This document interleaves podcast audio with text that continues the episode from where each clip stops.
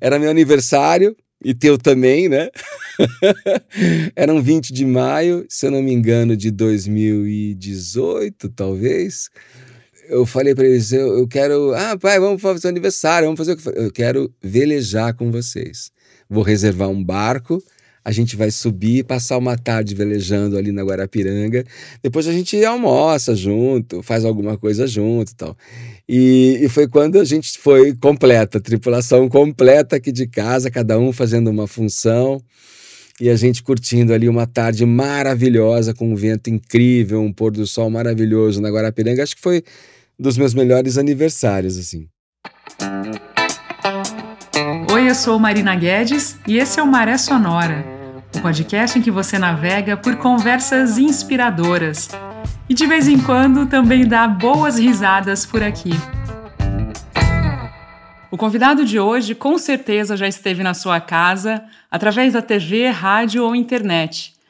MTV, Multishow, Band e diferentes emissoras de rádio fazem parte da trajetória deste comunicador nascido em Campinas, interior de São Paulo. Diariamente ele também compartilha temas que nos inspiram e fazem acreditar que um mundo melhor é possível. Isso tem sido feito no podcast Trago Boas Notícias, que você ouve pelo Spotify. Mas hoje, o Edgar Piccoli vai nos contar um pouco sobre a sua paixão por velejar. Então, seja super bem-vindo ao Maré Sonora, Edgar. Muito obrigada por aceitar o meu convite. Eu fico feliz com o convite, porque é um assunto que eu gosto muito e é a primeira vez que eu posso falar e dar algum testemunho sobre essa minha é, paixão repentina, assim, uma coisa que começou na minha vida, não sei porquê, não sei por onde, não sei por onde vai dar, mas que me apazigua muito. Eu gosto muito de estar velejando e de me relacionar com esse esporte barra atividade que, que me completa de alguma maneira, que une para mim duas coisas essenciais na vida, né? Que é a arte e a ciência, né? A navegação. Então isso isso me chama a atenção, porque tem um estudo, tem um, um conhecimento acumulado que te faz obter melhores resultados de acordo com os, objetivo, os objetivos que você tem é, que você traça quando vai fazer uma travessia, participar de uma regata, enfim, ou simplesmente estar tá velejando por lazer tal. E também uma arte, porque aquilo que está dado pela natureza é interpretado de uma maneira única e muito pessoal. E, é, então isso me, me faz crer que essa máxima sobre velejar, sobre navegar, que é uma mistura de ciência com arte, é, me faz é, perceber de uma maneira muito clara isso na relação que a gente tem com as coisas da vida também, né? com as coisas, com os outros negócios, com os outros setores da nossa vida. Bom, e, e tem duas coisas que eu queria compartilhar contigo antes de iniciar nossas perguntas. É, são duas coincidências que uma já sabia de muitos anos, né? Porque a gente estudou na mesma faculdade, na PUC de Campinas. Ah, é? que bom! Eu lembro que quando eu fazia ainda, estava na alguma disciplina de telejornalismo, seu nome era mencionado, eu falava, ah, que bacana tal, né? Estava super legal. E aí tem uma outra que eu descobri agora, preparando a nossa conversa. A gente nasceu no mesmo dia, 20 de maio. Caramba! Toca aqui! Que demais! Cara, adoro, adoro. Bom, como todo touro, acho que o nosso signo é o melhor. Eu tenho duas filhas de touro também, que são de do 29 de abril. E é engraçado isso, né? É, eu não sei, eu, eu puxo toda a sardinha para o nosso lado, sempre que eu vou pensar em alguma coisa relacionada ao zodíaco, alguma coisa assim. Eu acho demais o signo de touro. Eu achei um barato. Eu falei, não acredito, eu vou ter que compartilhar isso com ele antes de começar a conversa. O que, o que, o que diz muito sobre a gente também, de certa forma, né? Ah, poxa, que legal, dia 20 de maio. Eu nasci em Campinas, na maternidade ali da ali da Orozimbo Maia, eu acho que foi de noite, assim, nove e alguma coisa 9h40, 9h45 da noite, por aí, pelo que eu me lembro. É, eu nasci. Eu não nasci em Campinas, mas eu praticamente cresci em Campinas. Nasci na capital, se não estou falando bobagem, acho que 15 para 7 da noite. Então, uhum. essa. É, você tem aí, você tem, você tem algumas horas mais velha. Te de... Não, mas calma aí, não foi no, no, no mesmo ano, não foi. Isso que eu tinha assistido. ah, tá.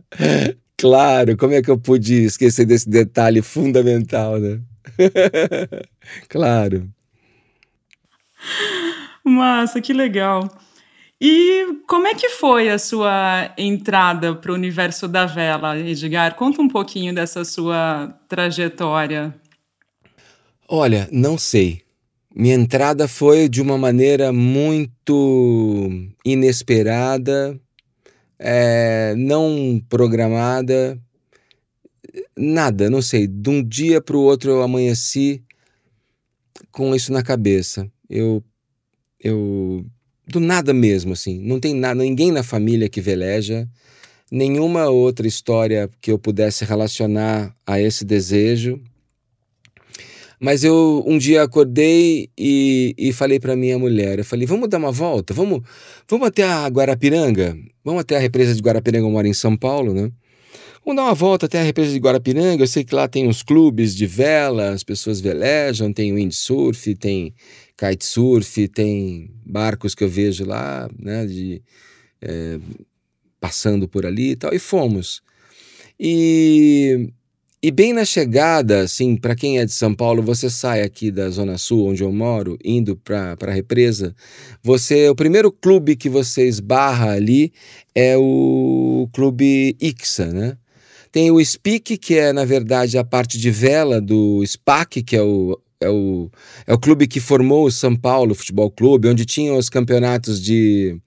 É, você mencionou um pouco da minha trajetória na TV aí, é, onde tinha os campeonatos do Rock Go. Então, a gente ia para lá jogar futebol e gravar os programas, né? Mas eu nem me ligava nesse momento, nem me ligava na represa, nem olhava para ela. Mas do nada eu saí para esse final de semana com a minha mulher e falei: vamos dar uma volta lá, vamos a gente chegar lá na beira, toma uma cerveja, curte esse final de tarde e tal, e, e vê qual que é, né? E fomos no Ixa. Primeiro clube que a gente parou foi o Ixa. Mas, é, claro, tinha que ir para entrar no clube e conhecer o, o, o, o todo o esquema, as, as, uh, o ambiente do clube, a escola de vela, tudo você tem que marcar um horário, né? E a gente não pôde, não tinha ninguém para nos atender naquela hora. Aí a gente saiu de lá falando, tudo bem, outra hora eu volto e tal. E saímos, continuamos descendo a represa e paramos um pouco mais abaixo numa escola de, de windsurf. E ali tinha um barzinho, tudo, e ficamos ali olhando tudo. E vi muita gente na água, falei, puxa, isso aí que legal, né? Que ideia. Aí eu fui, eu fui vendo ali de perto, porque já tinha, claro, que já tinha visto um veleiro na, no mar, na praia, windsurf. Já tinha até tido uma experiência com windsurf é, muito tempo atrás em Florianópolis com os amigos durante uma das gravações do Verão MTV. Mas foi assim: sobe na prancha, fica aqui meio junto, aqueles, aquelas pranchas enormes de windsurf, bem estáveis, não exigia muito, era para aprendiz mesmo. Que é a única experiência que eu tinha tido é, sendo empurrado pelo vento e tal. E aí depois veio essa, essa coisa. Passamos o final de semana ali, tomamos uma cervejinha, voltamos e eu fiquei com aquilo na cabeça. Até que é, durante a semana seguinte eu liguei no, no, no, no IXA é, soube que lá tinha um curso de vela, um curso intensivo de vela, de, de dois finais de semana, né? Era uma coisa como 24 horas de, de, de aula, né? 6 horas para cada aula, acho que era uma coisa assim, ou 12 horas. Acho que eram 12 horas, na verdade, é, em dois finais de semana. Então, tinha três horas no, no, sábado, três no domingo, daí na outro final de semana, mais três horas no sábado e três no domingo para completar o curso. Bom, é, me matriculei de primeira, assim, me matriculei e fui, fui, fui para lá para aula, sábado. Conheci meu professor e já me identifiquei muito com ele. Ele já começou a me ensinar várias coisas que eu tinha também lido, me apresentar uns livros, me falar sobre coisas da vela, me ensinar os primeiros nós. E, e aí eu comecei a fazer aula. Bom, resultado. Essa minha aula aqui, esse meu curso que era para ser de 12 horas, acabou sendo de, sei lá, 48, porque a gente foi se entrosando e se conhecendo e a gente passava horas e horas lá. Eu ia durante a semana, na verdade, minto, eu falei final de semana, né? É, no segundo final de semana, como eu não, não, não tinha agenda, eu falei, posso ir durante a semana?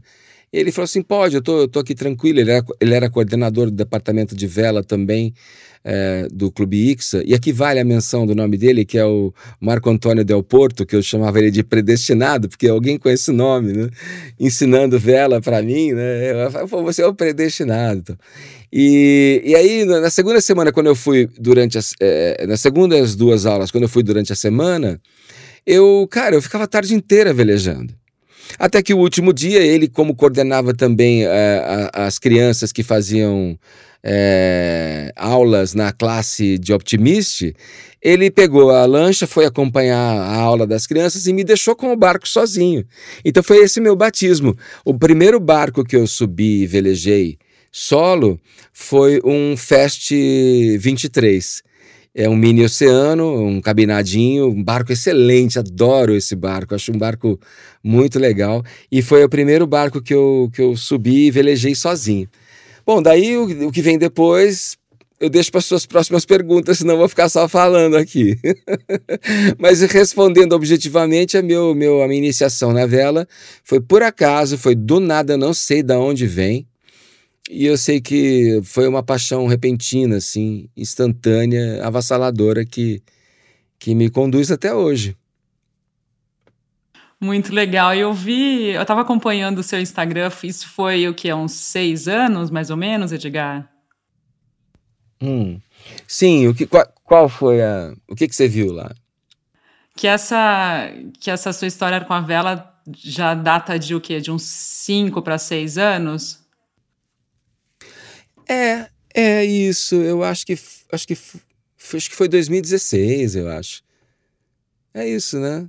Por aí, 2000 é, 2016, 2017 que eu comecei. Quando foi esse primeiro passeio, que eu comecei a fazer aulas, tudo, foi isso, sim. E você também tem uma passada por Ilha Bela, depois teve uma regata até o Rio de Janeiro. Conta um pouquinho dessas duas, desses dois outros momentos, Edgar. Olha, é tudo meio ligado, né, Marina? Porque, assim, esse meu professor da Guarapiranga, que me ensinou a velejar, ele, quando ele viu a minha paixão, ele viu que eu já estava, poxa, aqueles primeiros eh, rudimentos da, da vela eu já tinha pego para mim. Então já tinha, eu sabia ver o vento, eu sabia me adaptar a, a mudanças de vento, porque na represa ali de Guarapiranga também tem uma característica é interessante para a vela que ele, o vento ronda muito. Então você tem que toda hora estar tá ajustando o barco, acertando a vela, e, e isso ajudou, né? E ele viu que eu tinha percebido isso. Quando ele, ele sacou isso e, e, junto da minha vontade de me ampliar no conhecimento, ele falou: pô, tem um barco que eu conheço que corre as regatas no litoral, Santos, Ilhabela, Ubatuba, e que eu acho que um conhecido meu pode te receber lá, se você quiser, para participar da tripulação. E, cara, é, foi, foi assim uma conjunção de fatores também que me fazem ver que foi muita sorte. Porque do nada eu estava eu tava tripulando um barco de 60 pés, que para quem não acompanha, quem não sabe, dá aproximadamente 18 metros. Então é um barco gigantesco, um barco enorme, com pesos e potências de, de, de, de cabo muito grandes. E eu fui trabalhar na secretaria desse barco. O nome desse barco era Sessentão. Ele corria as regatas ali de Ilha Bela, Ubatuba, e do nada ali eu apareci naquele meio. Comecei a me relacionar com as pessoas ali, tanto que muitos dos que eu me relaciono hoje na vela, eu conheci na tripulação do Sessentão, que era formada aproximadamente por 10, 12 pessoas. E, e, e aí, bom, cara, eu fui para a secretaria, que é um posto que digamos, ele, ele é tranquilo, mas ele não é tranquilo, porque nada é muito tranquilo na vela. Quando o negócio tá, quando o couro está comendo, nada é muito tranquilo. Esse é um outro ponto que a gente pode conversar também, que eu até hoje eu tenho dificuldades com essas, esses comandos e a maneira como se como as pessoas se, se tratam nesses momentos mais tensos né, da vela. Mas enfim, quando eu vi, eu estava correndo a semana de vela, as regatas de Ubatuba também ali é, organizadas pelo Yacht Clube de Ubatuba, é, as regatas do Yacht Clube de Santos, fiz várias regatas. E o Sessentão era um barco que competia muito, sabe? Ele estava em todas as regatas. Ele ocupava o calendário de vela é, é, de uma forma muito completa. Isso foi uma escola e tanto. E, bom, então foi basicamente isso. Quando eu vi, eu estava num barco dessa, dessa proporção, velejando no, no mar aberto, e eu falei, cara, que demais! Eu acho que eu estava completamente certo quando eu decidi aprender mais sobre isso, né? E me jogar nisso. Aí o barco é, encerrou as atividades, tudo, e aí conhecendo outras pessoas né, da vela também, eu comecei a velejar mais esporadicamente com um outro pessoal, que é o pessoal do Beleza Pura, que é do Felipe Degan, que, que também tripulou por um tempo, quando eu também era tripulante no Sessentão, o Sessentão. Então a gente se conheceu, depois ele comprou o barco dele e eu é, comecei a participar de regatas. E aí vem essa, que, que acho que é a regata mais importante da minha vida, Embora eu tenha feito na Semana de Vela ali, Alcatrazes também, que foi uma regata muito legal, uma regata de oceano, de percurso muito interessante. É, foi no Beleza Pura que eu fiz a Santos Rio é, comemorativa dos 70 anos. E, cara, aquilo foi surreal. Aquilo para mim, eu não sei, é, talvez quem esteja acompanhando e ouvindo teu teu podcast e, e que participou também sabe do que eu vou falar. Mas eram, sei lá, 60 e tantos barcos, dos quais só 20 ou 25 completaram a regata. E a gente estava entre esses 25. O Beleza Pura concorreu pela classe RGS e a gente chegou depois de. Puxa, quantas horas? Eu posso cometer um engano aqui, mas acho que foram próximas 60 horas, assim, sabe? De, de, de navegação de, de, de, vento contra, mar em condições totalmente é, insanas, difíceis, correnteza contra, batendo de São Paulo, de Santos até o Rio de Janeiro, é, chuva, neblina, é, muitos acidentes na regata.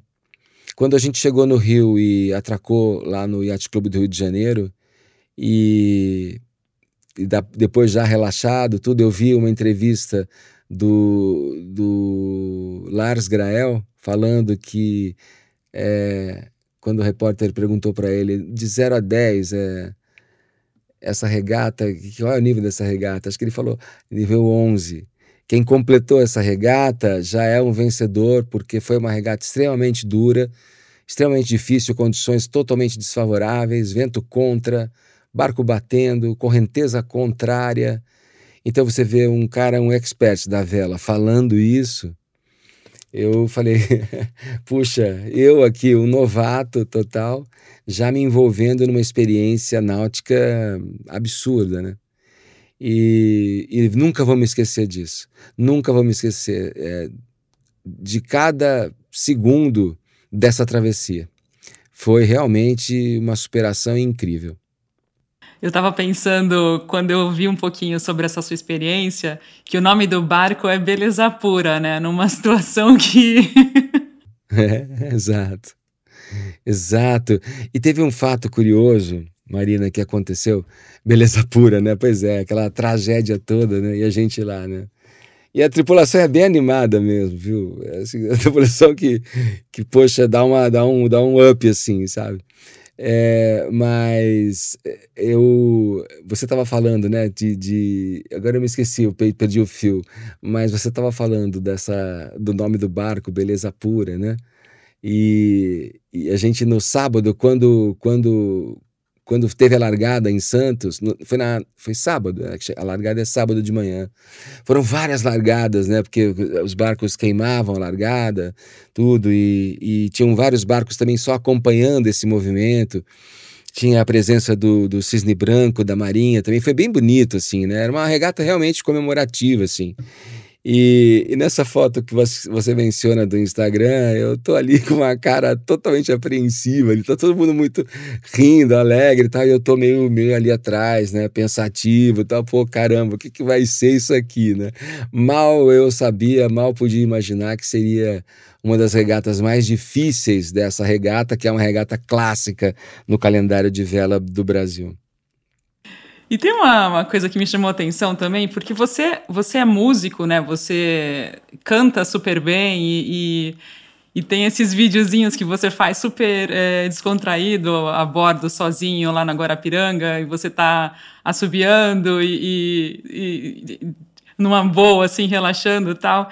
E você sabe que eu entrevistei um, um velejador essa semana ele é, ele é americano, ele tem um, um ele leva a galera para fazer travessias oceânicas, tem um negócio voltado para isso, né? E aí eu falando com ele sobre as superstições, sobre as coisas que ele faz como pré-requisito para a galera que entrar a bordo, e ele fala que uma das coisas é ele proíbe galera assobiar porque diz que vai, isso chama vento e atrai tempestade, atrai tempo ruim. Então é completamente proibido assobio a bordo porque tem essa parada de mística de trazer coisa ruim. É engraçado isso, porque eu poderia te dizer o seguinte: uma vez eu vi o Amir Klink dizendo, né? Perguntaram para ele, né? Acho que várias vezes já tinham feito essa pergunta para ele, mas ele é, é, respondendo sobre o que ele preferia, né? A calmaria ou a tormenta? E ele dizendo a tormenta, né? Porque a calmaria é, a tormenta você tem você tem subsídios para sair daquilo, né? Você tem técnica, você tem, enfim, conhecimento, ciência e arte para sair daquilo. E na calmaria, cara, você está à mercê, você está à deriva, você está à mercê da correnteza. Então, eu não sei, é, eu acho que o, o assobio, assim, ele pode trazer bons ventos, né? Eu não sei, mas quem sou eu nesse meu pequeno trajeto para estipular o que, que é bom agouro ou mau agouro? É, o diferencial é que você canta super bem, né? Então, se qualquer barco que se você estiver a, a bordo vai ser um, um, um adicional para a galera, né?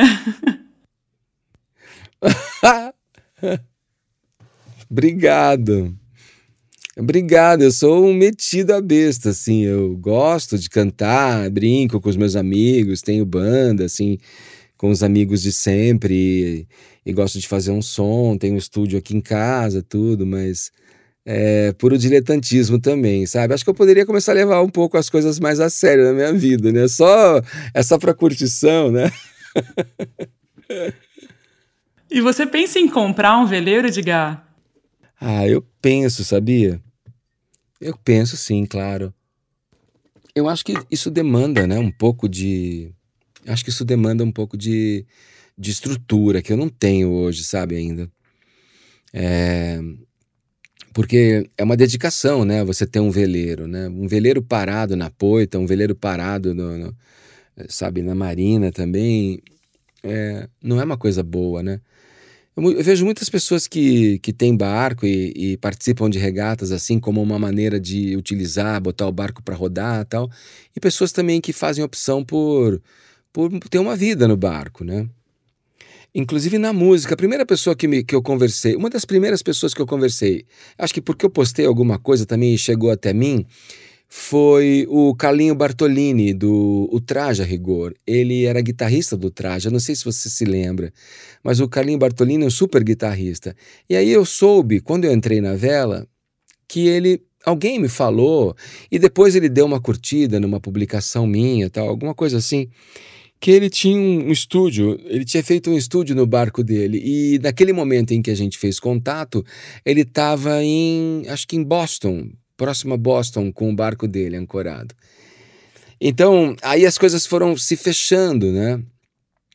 Teve um, um, elemento importante também na minha trajetória, além do Marco Del Porto, né, e do, do seu Alain, né, que era o proprietário do Sessentão, e o, o Felipe Degan, que é o proprietário do, do Beleza Pura, teve uma figura também importante para mim né, no mundo da vela, que foi o Paulo Fax. O Paulo Fax é um cara que ele trabalha com essas é, painéis de LED, iluminação para teatro, e tem um braço também na náutica. Ele já foi presidente da, da ABVA, não é isso? Associação Brasileira de Veleiro BVO, Veleiro Oceânico, Velejadores de Cruzeiro, tem umas, umas instituições. Assim. Ele foi presidente dessa, dessa Associação de Velejadores de Cruzeiro.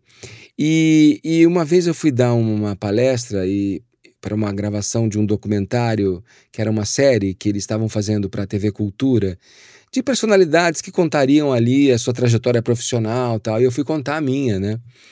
Foi. É, e eu, eu relembrei minha carreira, tudo, todo meu percurso como comunicador, desde o rádio até a televisão, tudo. E no final eu fiz um link para amarrar com a questão da vela, da, do velejar, né?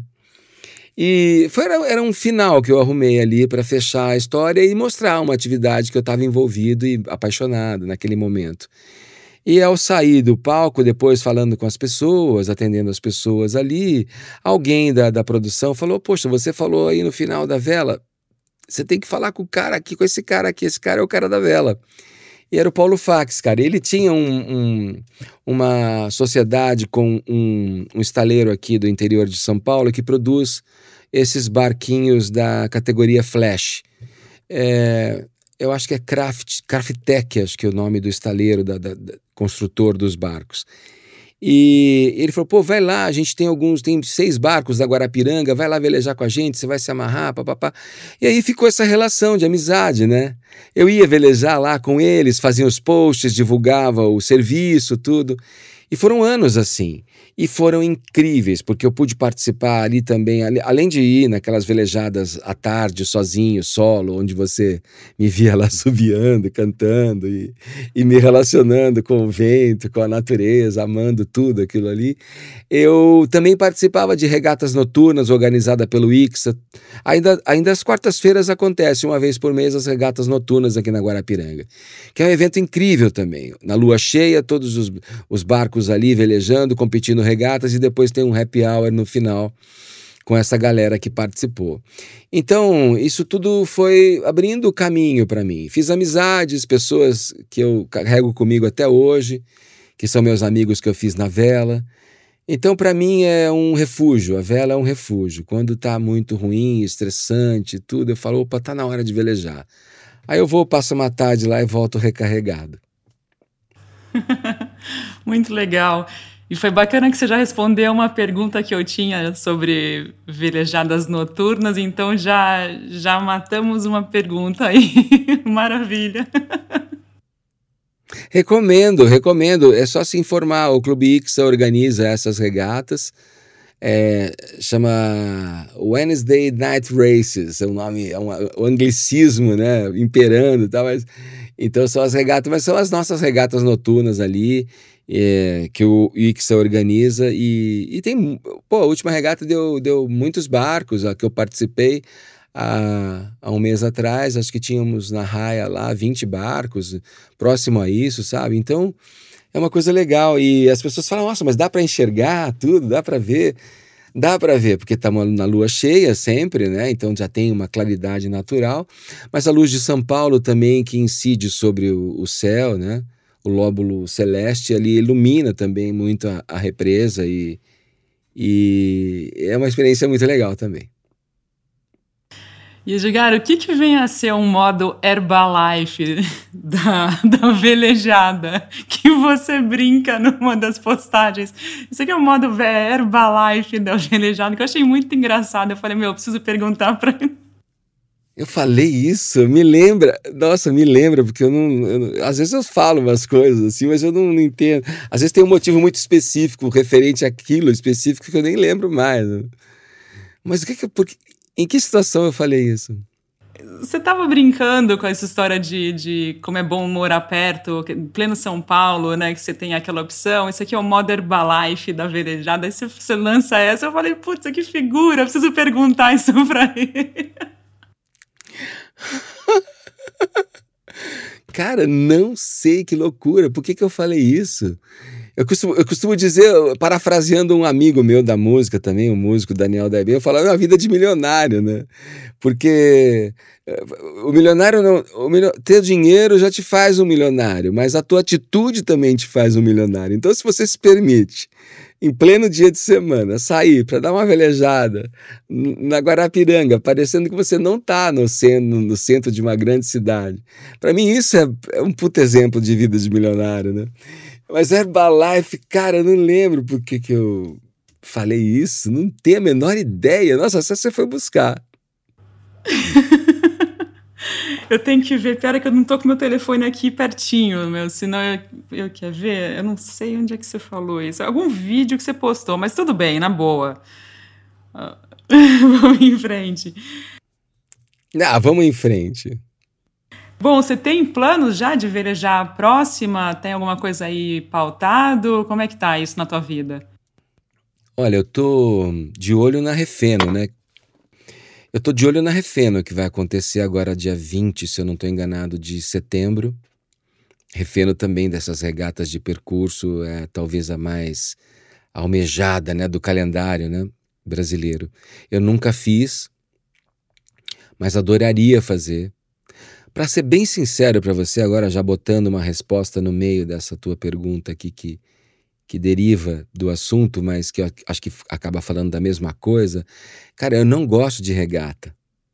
Eu não, eu não, eu não, eu não, eu não me vejo ali competindo, alargada, aquela adrenalina e puta tensão. Eu acho que vela é outra coisa para mim, para o que eu almejo com a vela.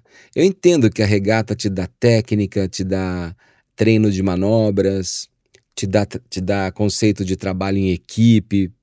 A regata realmente te dá muito ensinamento. Mas é, eu não gosto da vibe assim. Eu prefiro uma regata. Quando tem regata, assim, se tem uma regata de percurso, eu prefiro porque eu acho que ela já tem uma outra vibe, uma outra pegada, assim, sabe? Essas de Barlaçota eu acho um pé no saco, assim. Mas, por outro lado, eu gosto de estar tá, tá velejando, porque essa é uma forma de estar tá velejando. Não é uma coisa muito fácil para mim velejar. Né? Você tem que ter um barco, você tem que ter tempo, você tem que ter um lugar. Então, aqui para mim, na Guarapiranga, é uma via mais fácil, próxima. Mas para o mar, também tá. Estou perto de, de Santos, estou relativamente perto de Ubatuba, Ilha Bela, daria para ir mais. Mas é, então demanda muita coisa para mim. Não é uma coisa que se eu tivesse um barco, eu teria estabelecido já na minha decisão um compromisso com aquela atividade. Então eu já estaria programado para isso. Mas, enfim, voltando à tua pergunta. É, tá, é, é, estar participando de uma regata, para mim, é estar tá embarcado. E estar tá embarcado é experiência. Então, tá bom, eu topo. Mas não é a minha predileção. Eu gosto de cruzeiro. Eu, eu, quando eu fui fazer, depois, nesse período todo que eu te falei, do meu interesse inicial, eu fui fazer prova, eu estudei, eu tirei o arraiz, depois eu fui fazer mestre, hoje eu tenho a carteira de mestre, pretendo tirar futuramente a de capitão que dá para você essa possibilidade maior de navegação, é, de travessias, tudo, né? E, mas eu, eu, a minha paixão mesmo, o meu desafio maior, o meu, o meu, a minha vontade interior mesmo é vislumbrar isso, é uma trajetória, sair de um lugar e chegar no outro, é, passar por um caminho para atingir um objetivo. Isso é, é o que me, eu acho que foi o que me aproximou da atividade náutica, da vela, né?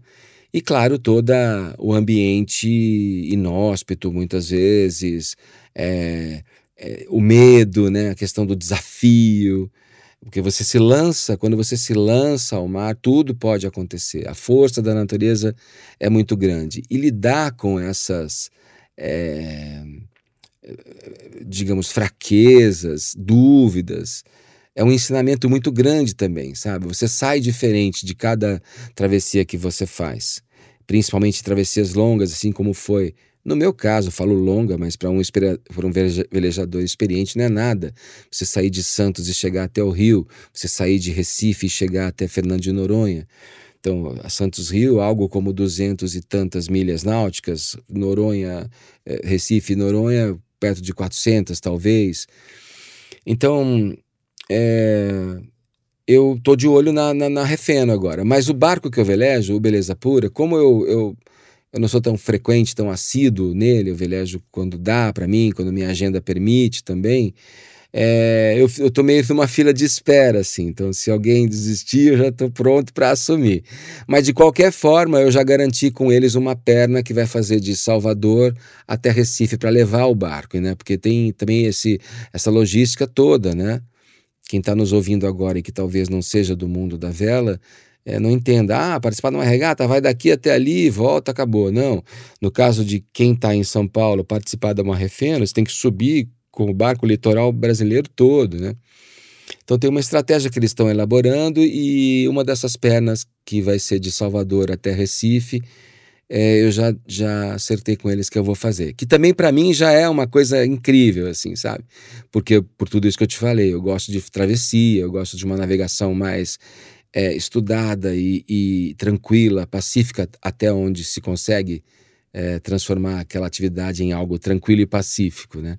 Mas eu gosto disso, de estudar o mapa, de, de ver a rota, é, de ver por quanto tempo a gente está andando, em quanto tempo a gente vai chegar naquela velocidade, fazer as estimativas e sempre sentir o vento, né? Olhar e, e sentir o vento na propulsão, assim, que é que para mim é encantador.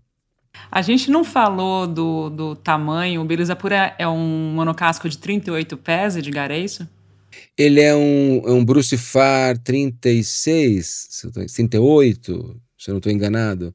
É um modelo de um barco, eu acho que da década de 80, se eu não estou enganado. Eu também não sou muito ligado nisso, sabe? É, eu não sou um nerd assim de ah, é o modelo barco. O Sessentão, por exemplo, é um barco do Marco Lândia, um ML, é um, é um construtor aqui de Indaiatuba, que eu também conheci na tripulação do Sessentão. A gente esteve junto recentemente num, numa confraternização do, dessa tripulação antiga. E ele faz barcos incríveis, cara. Fez um barco agora pro. Eu acho que pro Souza Ramos, que é o Phoenix, que é um barco todo de fibra, fibra de carbono. É um projeto incrível, assim mais para regata, alta performance assim mesmo, sabe? E então eu, eu me meti nessa galera aí nesse meio, no meio dessa gente aí. E da mesma forma que eles têm curiosidade a meu respeito, você sabe, pô, como você chegou em mim? Ah, pô, como é que o Edgar foi parar nisso aí? Um cara de uma área totalmente alheia, né, de, distinta, né? É, e eu olho para eles também assim, sabe? Nossa, esse cara, nossa, ele já veleja desde criança, ele já fez várias travessias eu tenho tanto quanto interesse também neles do que eles em mim, sabe? é engraçado isso. Eu acho legal, eu acho muito legal. É, uma, das, uma das vontades, assim, uma das motivações para conversar contigo, quando você fala, ah, mas eu não tenho muita, muita trajetória muito grande, né, no começo nosso bate-papo via Instagram e tal. Mas eu acho justamente legal porque você, por isso, você inspira outras pessoas, né? Eu acho legal a gente abrir aqui no Maré Sonora, não só super top profissional, né, de 100 mil milhas náuticas, mas também pessoas que estão, de certa forma, iniciando, mas são super empolgadas nessa história, né, que então motivam outros. Eu acho massa abrir espaço para é, geral, assim, né? Eu acho muito legal não restringir só aos super profissionais, porque fica muito, muito um guetozinho. Então, me empolga falar com, com pessoas que estão nessa começando, mas que são super motivadas, né? É, eu sou um desses aí, cara. Eu sou um pouco fora da bolha, mas eu vou, eu entro na bolha, saio da bolha, eu transito na bolha. ah, é engraçado, né? É isso, porque você vai conhecendo gente que, que, que deve, que vive uma vida inteira. Aqui na represa, por exemplo, o Paulo Pera, que tem ali a Pera Náutica, é, e o irmão dele também, o Pedro, que tem lá a BL3 na Ilha Bela. São pessoas que, que vivem da vela, né? Eu fiz um curso também com o. Puxa, como é que é o nome dele? Homem de Melo, André Homem de Melo, em Ilha Bela, de antes de tirar o arraiz, eu tinha que é, é, ter uma comprovação de embarcado, né, para a prova, né, que eu ia fazer do Arraiz e tal. E, a escola do André Almen de Mello, ela, ela era a única que dava esse certificado. E eu marquei, eu fiz também um curso de, de dois finais de semana, assim, velejando tudo. É, com o barco dele lá, era um, era um, era um delta o dele. Não me lembro quantos pés agora. É... Mas foi incrível também, sabe? Foi a primeira velejada no mar, mas sentindo o leme, o barco, é, entrando em sintonia, em comunhão com o vento, sabe? É, porque a vela aí, você, você é incrível. Quando você encaixa no vento, é muito perceptível isso. Claro que tem várias formas de você encaixar naquele vento. Muito orçado, com a, com a, com a mestra mais solta, você pode, né, você pode controlar o barco, o que, que você quer com aquilo, né? Qual é o objetivo que você quer atingir e que tipo de navegação que você está se propondo fazer ali, né? Então essa coisa de você é, trimar a vela, é, encontrar o ponto ideal para aquilo que você quer naquele momento, é incrível, eu acho muito, muito legal. E nessa experiência, nesse curso também em mar aberto, eu pude já vivenciar um, um passo além, né? Da navegação em água confinada, aqui numa represa, sem correnteza, com um risco, digamos, mais controlado, para um mar aberto, com ondulação, com vento variante, correnteza principalmente, né? Observar a velocidade do vento, velocidade real, velocidade é, do solo, cara. Então tudo isso começou. São vários fatores que entram, né? Nessa nesse cômpito né, de coisas. Quando você olha a rosa dos ventos, é, o desvio ali do norte verdadeiro, o norte relativo, magnético, e, e aqui, o, o teu norte, o norte que você quer. Falei, bom, é muito norte, cara. eu preciso achar o meu, eu preciso me encontrar. Quando eu fiz as provas, eu falei, pô, cara, é muito norte, bicho, tá me confundindo essa história, né? Mas é. E eu, eu, uma coisa que eu ainda não fiz, nunca peguei na mão, que é uma, ainda uma, uma, um objetivo, é pegar um sextante, sabe? Que é um instrumento para navegação astronômica que eu.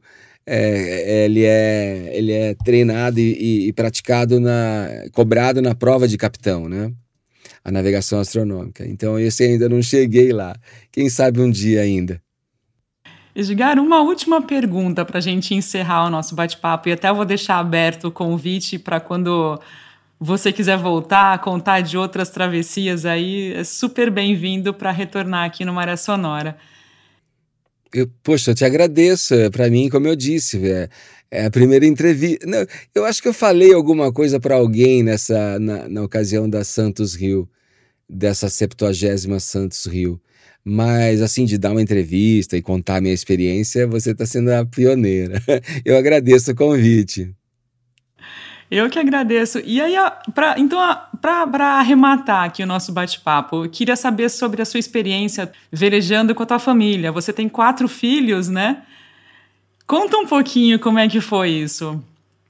Olha, o João, meu filho, é o segundo. Eu já, a gente já foi velejar ó, no mar, a gente já foi no Beleza Pura juntos.